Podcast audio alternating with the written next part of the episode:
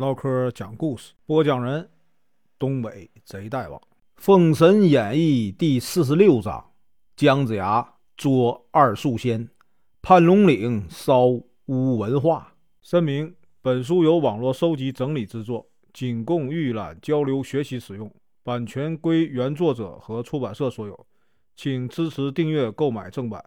如果你喜欢，点个红心，关注我，听后续。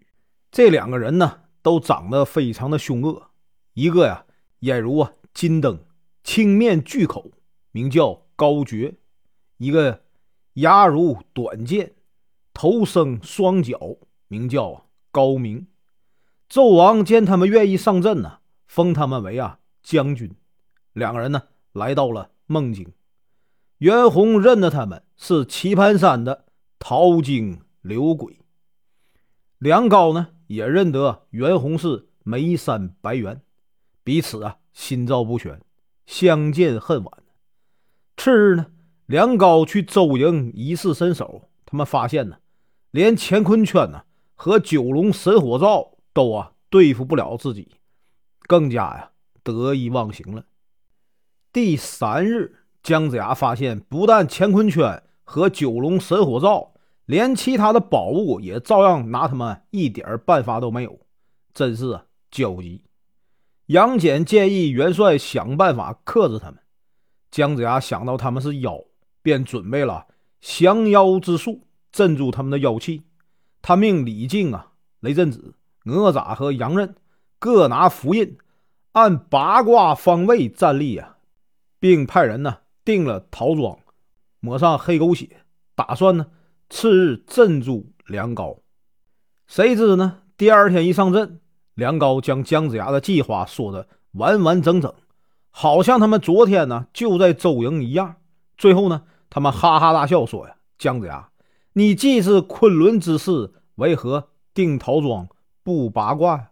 叫门人用血污啊这污秽之物镇住我们，我们可不怕呀？左道之术，真是白忙会场。”梁高啊，化青光而去，谁也没有镇住他们。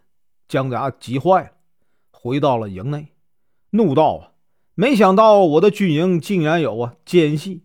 杨戬想了想，说：“师叔啊，咱们营里都是忠良，我看是那两个人呢有问题，带我去打探打探，便知一二了。”姜子牙问他去哪儿，杨戬用手做嘘声的动作，说：“机不可泄。”姜子牙明白了，点点头。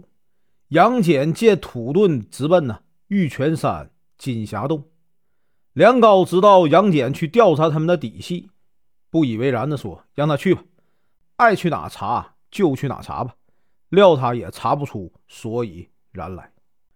杨戬见了师傅啊，问清了他们的底细，牢牢的记住师傅教的方法，急忙呢返回。姜子牙问他情况如何，杨戬摆摆手。不吱声，他让三军呢同时挥动旗帜，又命一千军士同时啊擂鼓鸣金，真是惊天动地啊！这个时候呢，他低声对姜子牙说：“这二人呢是棋盘山的淘精流鬼，其树枝长三十里，在棋盘山的轩辕庙里啊有泥塑的千里眼、顺风耳两怪，他们借此灵气呀，所以。”能言观千里，耳听八方，请那个师叔派人呢，到棋盘山去，将桃李二树的盘根全部挖出，用火烧尽，并打碎啊轩辕庙里的泥像，必能将他们一网打尽。姜子牙大喜呢，急忙派李靖啊，派三千人马去挖根，又令雷震子去打碎啊泥像。此时呢，梁高啊。眼也看花了，耳也听聋了，还是没能明白周营在干什么，真是有些急躁。过了几日呢，李靖和雷震子都完成了任务回来了，看来除去梁高的时候已到。正巧呢，袁弘安排晚上结营，姜子牙将计就计，部署周到，然后呢上台做法，记起了打神鞭，将高明、高觉打死。这夜啊。两军混战，打得阴云密布，黑雾啊弥漫，长号无龙分别化为氢气、青光逃走了。杨任呢，遇到了袁弘，正打算拿出五火扇，不料呢，变化多端的白猿先将元神从头上现出，手举一棍向他打来。可怜呢，穿云关归州的杨任灵魂直奔呢封神台去了。这一战虽然出了两高，但是却失了杨任。姜子牙心里伤痛啊。杨戬打算呢去终南山借照妖剑，姜子牙同意了。云中子啊见了杨戬，把照妖剑交给他，又告诉他此乃梅山七怪，只有你能将他们擒获。杨戬呢信心满满的回来了。次日啊，杨戬迎向常浩，没战几个回合，常浩拨马便走。杨戬呢，在后追赶，拿照妖剑一照，见他是条白蛇。此时呢，长浩现身要害杨戬，杨戬呢，变成一条飞天蜈蚣，切如利刃，将啊白蛇剪成两段。杨戬呢，又用五雷诀将白蛇震成飞灰。哪吒力战袁弘，吴龙来帮忙。杨戬拿照妖剑一照，原来吴龙啊是蜈蚣。杨戬呢，接驾吴龙，和他打成一团呢。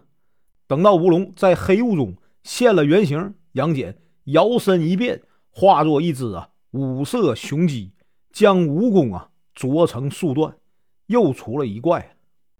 袁弘、连死两人败回营去，见众将都知道这两将是妖，只好啊支吾的说：“没想到他俩竟是妖精，差点被他们蒙骗了，耽误了大事。”众将这才放下心来，与袁弘继续讨论如何应战。此时呢，来了一个大汉，要投军。此人真是与众不同啊！身高数丈，天生神力，一顿饭能吃一头牛，使一根排八木，名叫啊乌文化。袁弘等人一看，真是啊喜出望外。第二日。姜子牙阵营外来了一名超大号的大汉，前来索战，不禁一惊。龙须虎无所畏惧啊，出来迎战。吴文化呢，低头往下一看，见一个瘦小的一条腿的人站在眼前，大笑不已啊，说：“哪来了一个瞎精？”龙须虎大怒，伸手啊就发出一石。吴文化一躲，用啊排八木打下来。龙须虎一闪。那排八木啊，入土有三四尺深。龙须虎身小灵活，一会儿呢打他腰，一会儿打他腿。吴文化身大笨重，转身慢，不到一个时辰呢，已被龙须虎打了七八十下，真是疼痛难当。他只得逃走了。众将见吴文化不过如此，哈哈大笑，收兵回营。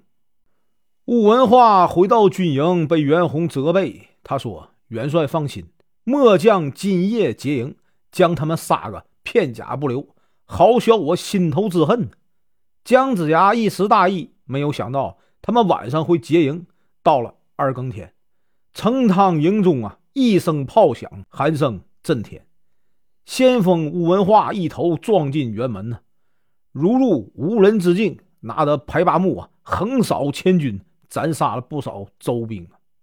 袁弘在后面放出妖气，笼罩全营，惊得大小将官互相践踏，顿时尸横遍野，血流成池。事前保着武王逃离，子牙呢落荒而逃，众门人借武盾狼狈而去，真是乱成一团呢。吴文化直杀到后营，来到粮草堆跟前，此处乃是杨戬守护之处。杨戬欲要迎敌，又顾粮草。两不相顾，不由得心生一计。他抓住一把草啊，嘴里念念有词，变出一个比吴文化还大的壮士来。只见这人呢，头撑天，脚踏地，头有啊城门大，二眼如啊水缸。吴文化一惊，说道：“我的爷爷来了！”急忙逃走了。杨戬追了一段，才停下来，正遇袁弘。杨戬记起哮天犬，袁弘一看。化作一道白光啊，夺身回营去了。这场仗惊动了左右的诸侯，大军混战。一直杀到天明。姜子牙寻回了武王，清点人数，发现死了二十万军兵啊，折了三十多员将领，连龙须虎也被乱军呢杀死，心里伤痛极了。他找杨戬商量，打算用计啊除掉武文化。杨戬按照姜子牙的要求，四处寻找可施展计谋的地方，终于呢在盘龙岭找了一块合适的地方。这日。领了圣恩和赏赐的吴文化呀，与袁弘在一起商量战策。忽然听说武王和姜子牙在他们营外查看商营的情况，他们急忙偷偷出营，打算抓住武王。其实呢，这不过是为了引诱他们出来，前往啊盘龙岭。吴文化一口气追了五六十里了，累得停下脚步。姜子牙在前面说：“吴文化，你敢与我战上三回合吗？”吴文化大怒说：“有何不敢？”就这样，他拨腿呀去追，一直追到啊山谷里。这个时候，姜子牙和武王不见了，他心里一惊，忽听到山谷的两边呢炮响，杀声震天，已有滚木大石切断山口。这时呢，军兵将火攻、火箭、火炮、干柴等物抛了下来，立刻烈焰腾腾，黑烟滚滚。文化心说不好，但是呢，苦于没有出路，到处啊碰壁，转瞬间被无情的大火吞没了。武吉和南宫氏等人圆满的完成了任务，回营报告了好消息。次日呢，一个头陀从商营出来索战，此人呢叫朱之真，也是眉山七怪之一。他在黑风中现了原形，一口将。南伯侯啊，麾下的于忠咬死，杨戬飞马前来，也被他吃进肚子。姜子牙知道杨戬有办法治他，就啊鸣金收兵了。